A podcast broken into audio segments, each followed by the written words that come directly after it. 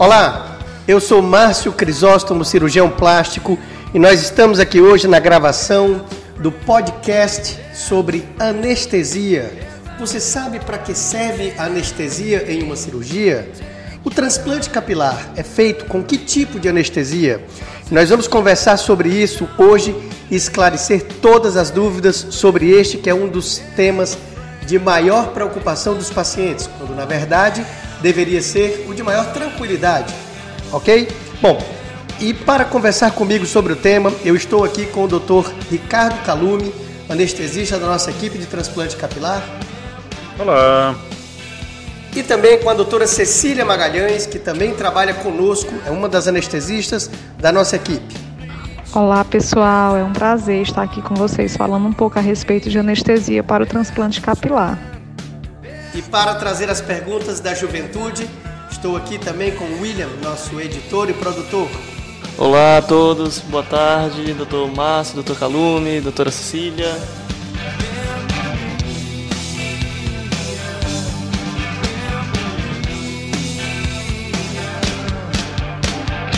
Antigamente, as cirurgias eram feitas sem anestesia.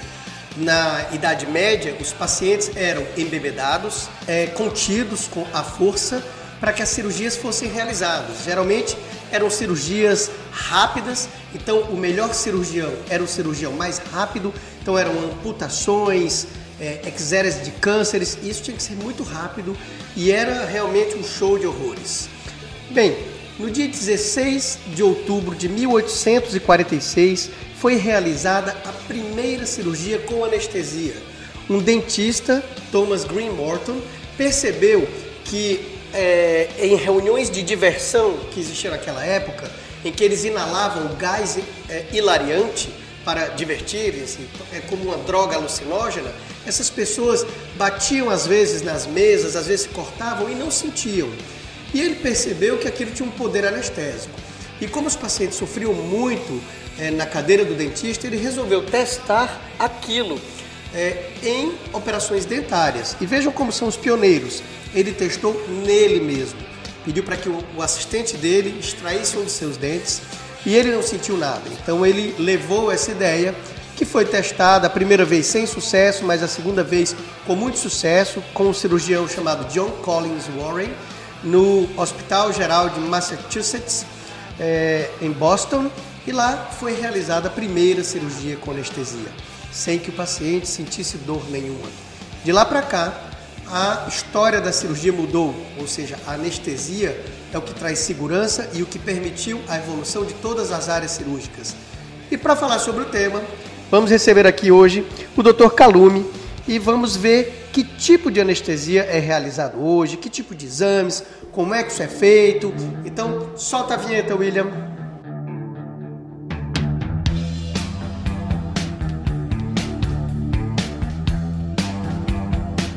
Calume, é uma dúvida que os pacientes perguntam muito. Existem vários tipos de anestesia. Quais são os tipos de anestesia de uma maneira geral? É, o, o leigo conhece mais a anestesia geral, que seria uma anestesia mais profunda, em que a pessoa perde completamente a consciência, a, a movimentação voluntária, e os bloqueios regionais, como as anestesias aplicadas para uma cesárea, por exemplo, que anestesia é só uma parte do corpo. E as anestesias locais, que anestesiariam um segmento específico do corpo. O que se faz em transplante de cabelo seria uma, uma sedação venosa, que deixaria o paciente inconsciente, mais confortável na hora de ser aplicada a anestesia local. Isso não é uma anestesia geral, correto? Não, Eles não. perguntam muito, doutor, é anestesia geral? Não, não há necessidade para uma cirurgia de superfície tão, com tão pouco estímulo.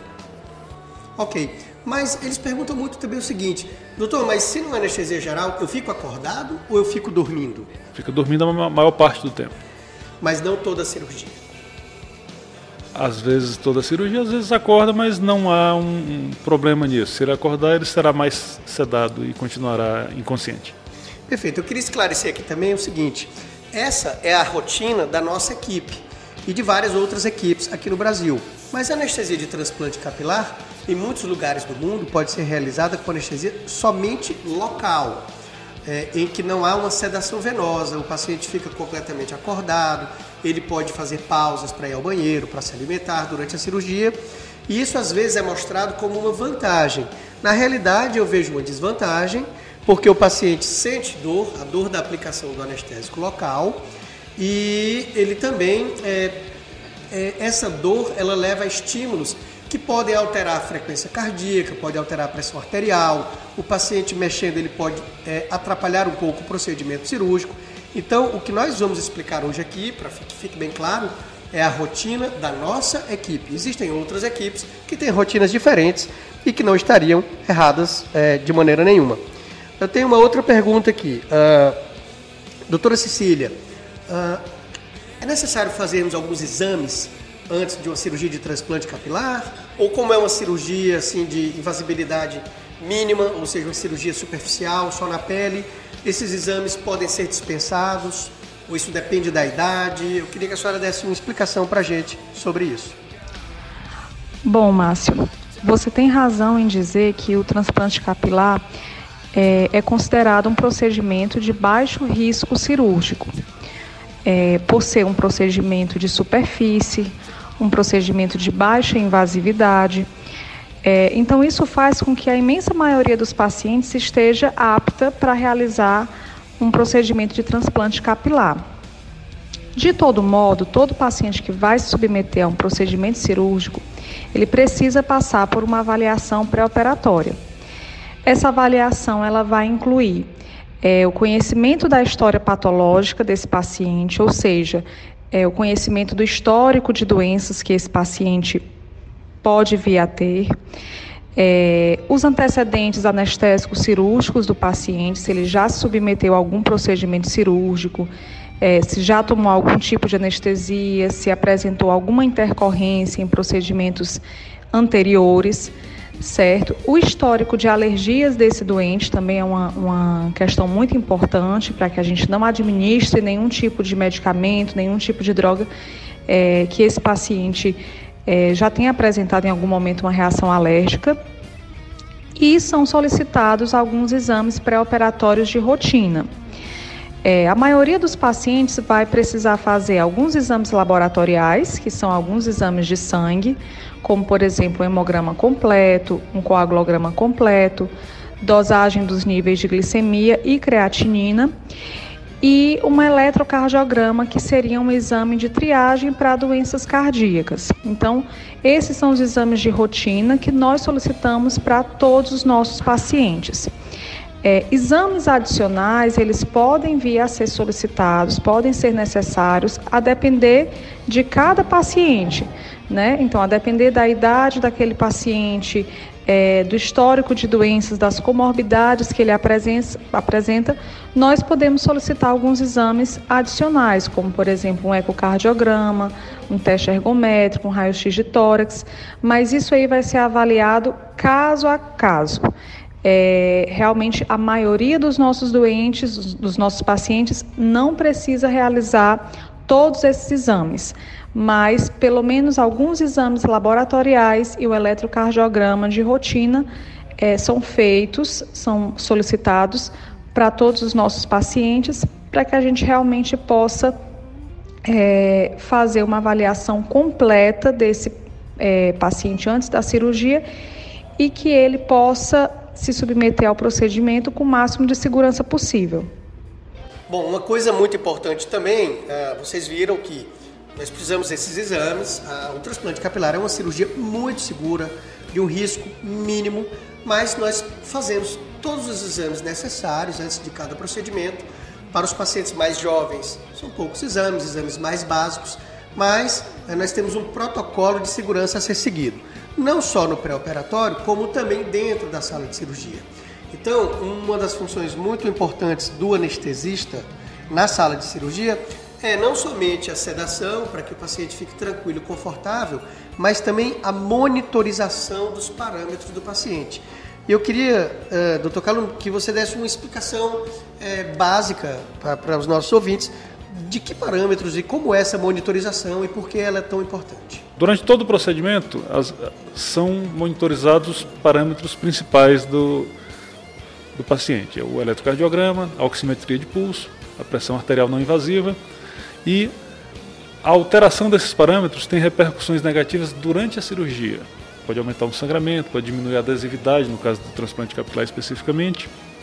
E um paciente que não esteja corretamente sedado ou esteja sentindo alguma dor, mesmo na hora da infiltração ou no meio do procedimento, terá esses parâmetros alterados de forma negativa.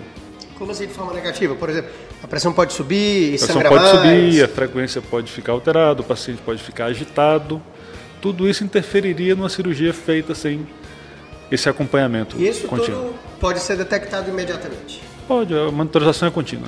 E, e ao detectar esses, por exemplo, subiu a pressão na hora da cirurgia? Tudo é feito imediatamente ali, uma medicação para baixar a pressão, mais sedativo. Ou seja, essa é a nossa opinião. Ah, desde o início, como eu sou cirurgião plástico e, eu, antes de fazer o transplante capilar, aliás, durante o início da minha carreira no transplante capilar, eu também fazia muitas cirurgias plásticas. É, plástica de face, plástica de mama, de abdômen, de lipo, de nariz, mas já há muitos anos eu realizo somente o transplante capilar. Porém, eu trouxe essa rotina da cirurgia plástica. Então, todas as nossas cirurgias, nós nos sentimos muito confortáveis em termos a, a segurança de um médico anestesiologista na sala. Exatamente por isso, a gente, se, a gente o cirurgião foca no, na, na, obtenção das unidades foliculares, na distribuição das unidades foliculares, no planejamento e na execução correta do, pl do plano cirúrgico, enquanto que o médico anestesista e a equipe que o assiste permanece é, mantendo o procedimento tranquilo e seguro. Então, muitas vezes, se a pressão sobe, sangra um pouquinho, o cirurgião não fica nem sabendo. O anestesista detecta, faz uma medicação, controla aquilo e isso durante todo o procedimento cirúrgico. Bom, Calume, agora é, eu tenho mais uma pergunta. As nossas cirurgias são prolongadas, são cirurgias de, em média, seis horas. Ah, os pacientes perguntam muito, doutor, eu não quero acordar de jeito, eu quero dormir, eu não quero ver nada. Então, isso a gente vê que varia de paciente para paciente. Eu queria que você comentasse um pouco sobre esse nível de consciência e, e se quando o paciente acorda, ele acorda e sente ou, ou, ou se é tranquilo. Não se pode garantir 100% a hipnose durante todo o procedimento num paciente sedado que não seja uma anestesia geral. Mas o único momento em que ele sentiria alguma dor seria na hora da infiltração, no começo da cirurgia. Mesmo que ele venha a recobrar algum grau de consciência no transoperatório, não sentirá nenhuma dor. E será bem breve e é provável que ele não tenha memória desse momento, mesmo que ele acorde num breve período durante a cirurgia.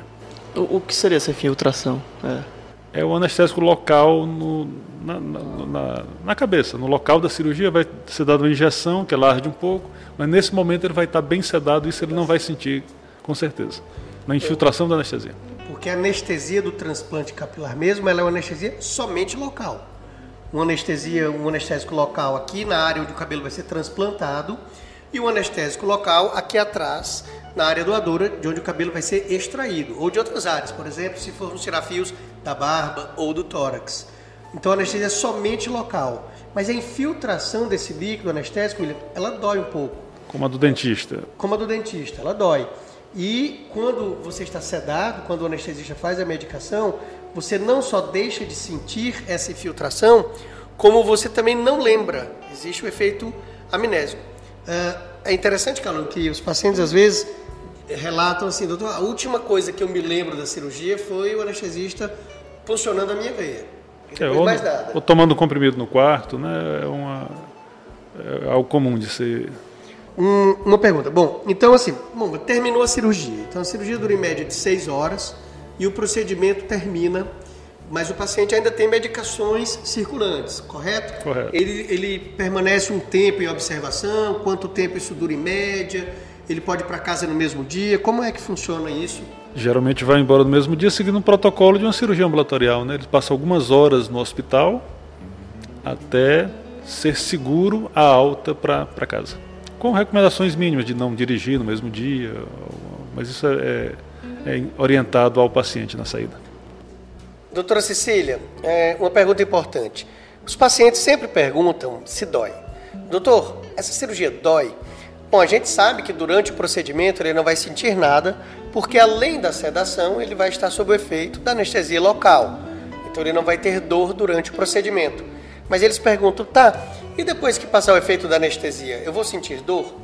Então, eu sempre explico que de 100 pacientes, 85 vão sentir um desconforto na área é, doadora, principalmente, na zona doadora. Isso tanto na técnica clássica, que nós retiramos uma faixa, como no FUE. A sensação é diferente, alguns sentem um dolorimento, outros sentem uma ardência, é, mas existe um desconforto, isso é inegável, mas na maioria dos casos cede com a medicação analgésica pós-operatória. 5% dos pacientes pô, doutor, do, realmente eu não dormi bem três noites, eu tive que tomar uma medicação a mais, entram em contato com a gente. E 10 desses 100, 10 pacientes dizem, olha, eu não senti nada, a cirurgia é enorme e eu não senti absolutamente nada. Eu não tomei nem um, analgésico, doutor. Então eu queria que você comentasse, Cecília, um pouquinho sobre o, o controle da dor no pós-operatório. Qual é a nossa rotina que a gente faz e como o paciente deve saber se ele deve tomar um analgésico, horário ou, se necessário, e as classes de medicações que normalmente nós prescrevemos aqui para os pacientes. Bem, falando um pouco a respeito da dor, então, na cirurgia de transplante capilar. Como a gente já comentou anteriormente, a cirurgia de transplante capilar é uma cirurgia de superfície. Portanto, o dano tecidual que ocorre nesse tipo de cirurgia é um dano de pequenas proporções, resultando, consequentemente, numa dor pós-operatória de pequena intensidade. É, diante disso, a gente vai ver que a grande maioria dos pacientes não chega a relatar de fato dor no pós-operatório. O que eles costumam dizer é que sentem um incômodo, uma ardência, às vezes umas pinicadas na região do couro cabeludo.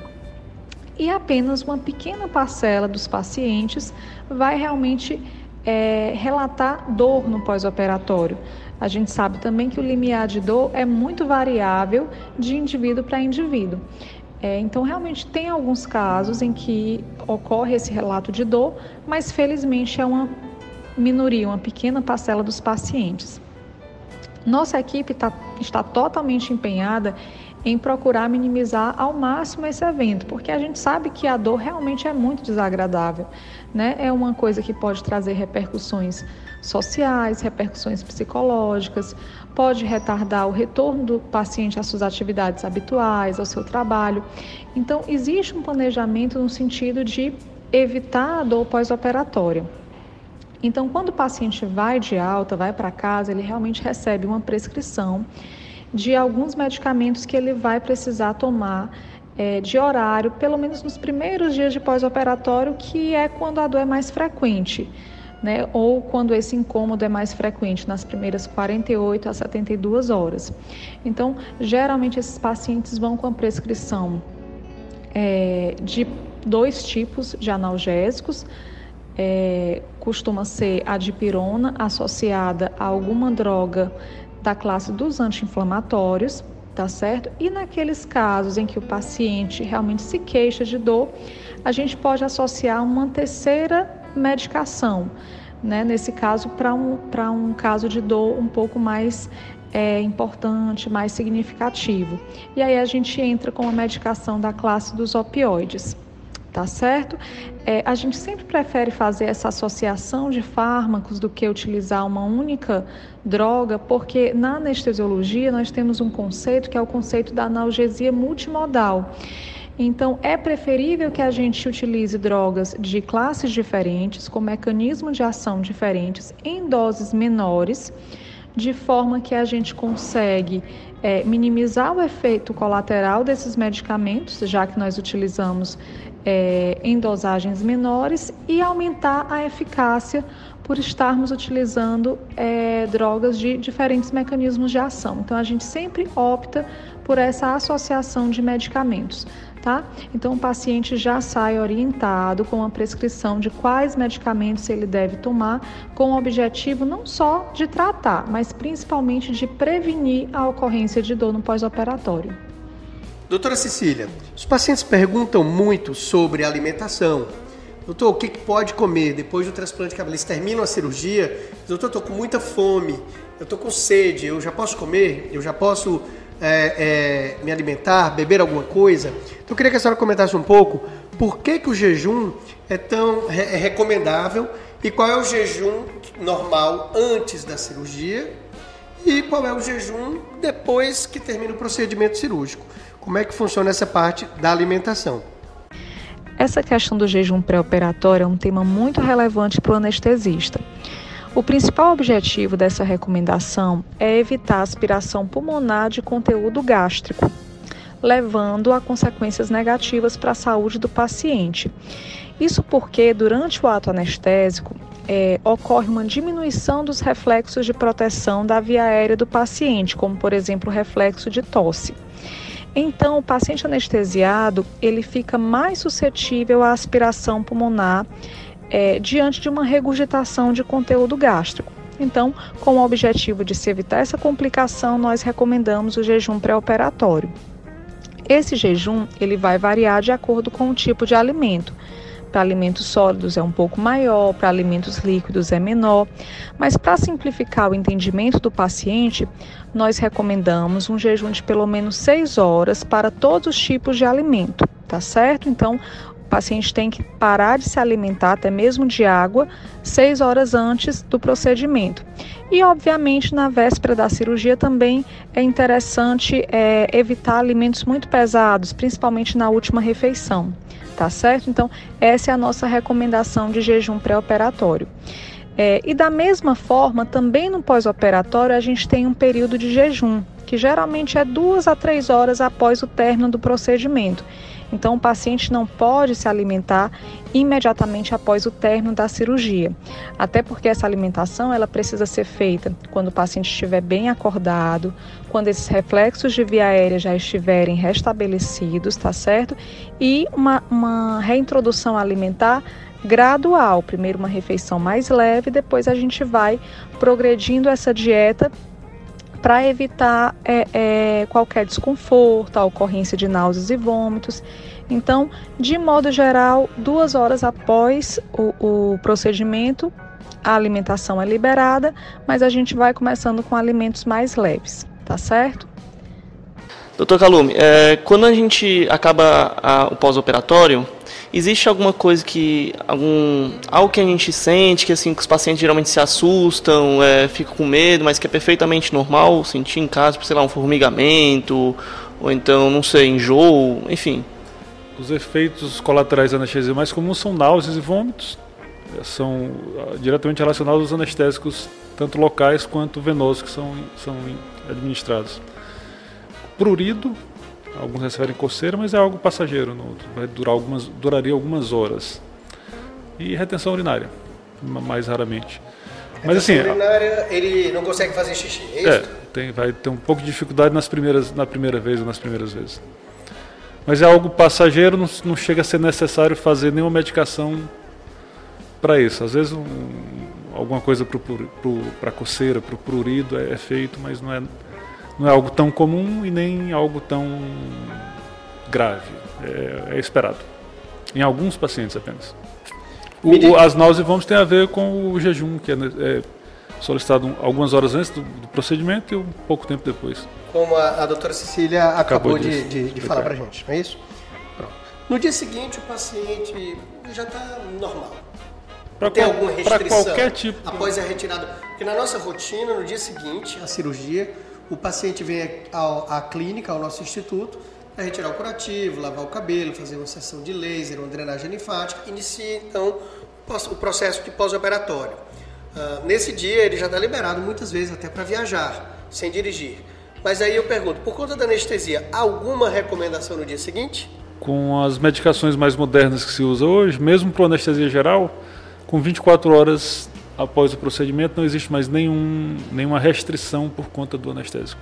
Outra coisa, Calu, que eles perguntam muito. Ah, doutor, eu tomo é, medicação para pressão, eu tenho diabetes, eu tomo os meus medicamentos, eu suspendo os meus medicamentos, tem gente que toma remédio para dormir. Alguma orientação mais genérica para essas condições mais prevalentes? A orientação mais recomendada é tomar todas as medicações até o dia da cirurgia excetuando os, os da diabetes. Que já, que já que a pessoa estará em jejum, no dia do procedimento evitaria tomar apenas a medicação para diabetes. Calume, só complementando em relação à suspensão de medicações, é, os anticoagulantes também precisam ser suspensos antes do procedimento, né? Como a aspirina, o Marevan, tá certo? Cada um é, tem o seu tempo de suspensão necessária para que o paciente faça a cirurgia. Obviamente que quando tem uma forte recomendação para esses anticoagulantes, o cardiologista ou, ou o médico que acompanha o paciente, que prescreveu essa medicação, ele participa dessa decisão de suspensão é, é, do anticoagulante. Mas é uma medicação também que a gente precisa de uma atenção especial. Ah, Cecília, bem lembrado. Importante isso. Então, no dia da cirurgia, você diz no dia de manhã. Se de manhã, de manhã, se ele tomar um remédio para pressão, pode tomar, por exemplo. Mas ele não está em jejum? Ele pode, pode tomar medicação? Vai ser administrado nele no hospital uma medicação oral com um pouco de água. Ele pode tomar a medicação dele junto com esse. Com esse... Então, nessa hora aí, ele toma. toma a, leva as medicações para o hospital. Medicações. E toma o remédio dele, normalmente. Perfeito.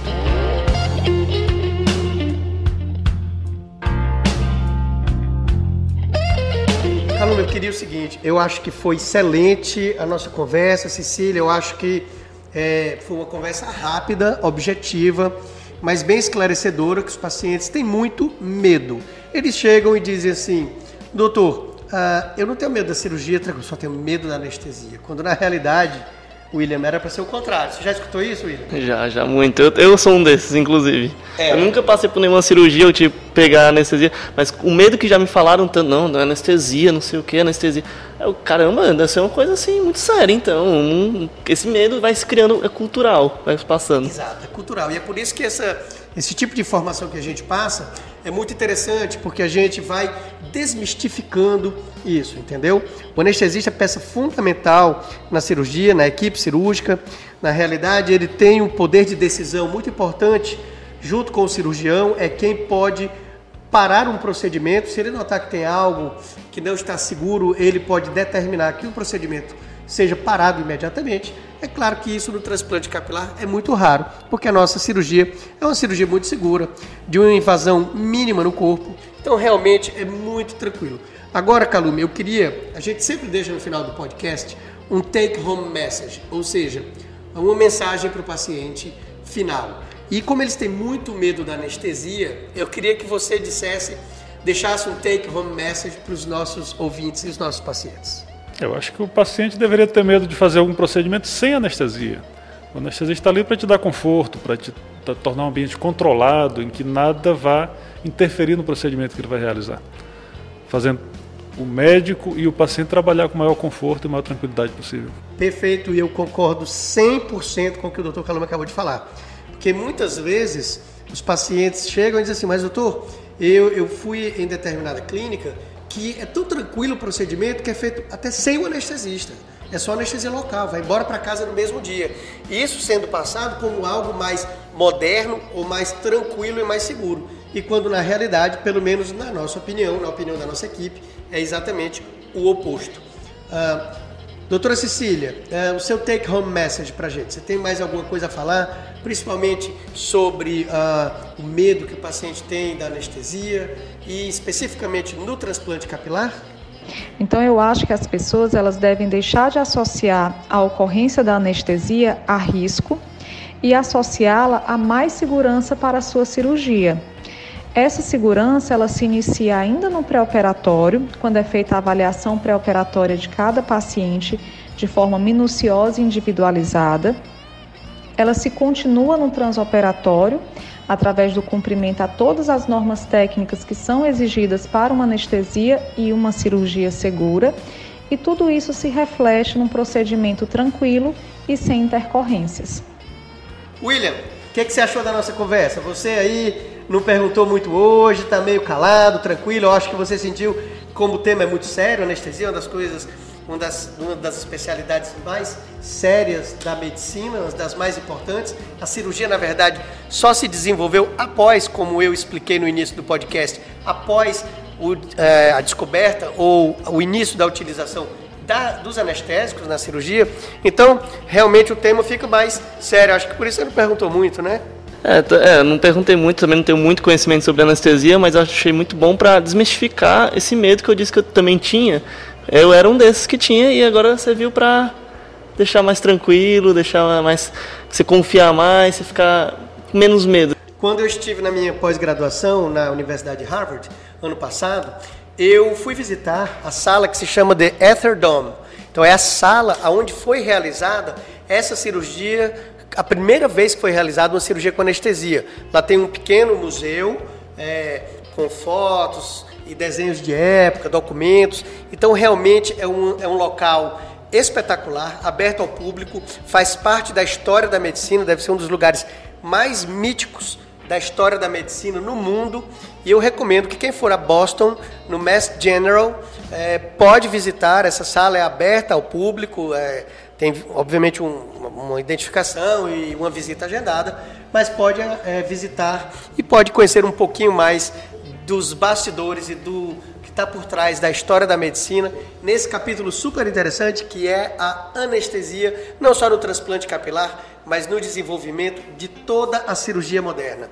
Obrigado, obrigado, doutor Calume. Obrigado, doutora Cecília. William, vou, lem vou, lembrar disso quando for a Boston na próxima vez. É, a próxima vez que for a Boston, né? Exato, com certeza. Então, esse foi o nosso Crisóstomo Cast especial Desmistificando a Anestesia no Transplante Capilar. Aguardo vocês no nosso próximo podcast. Obrigado.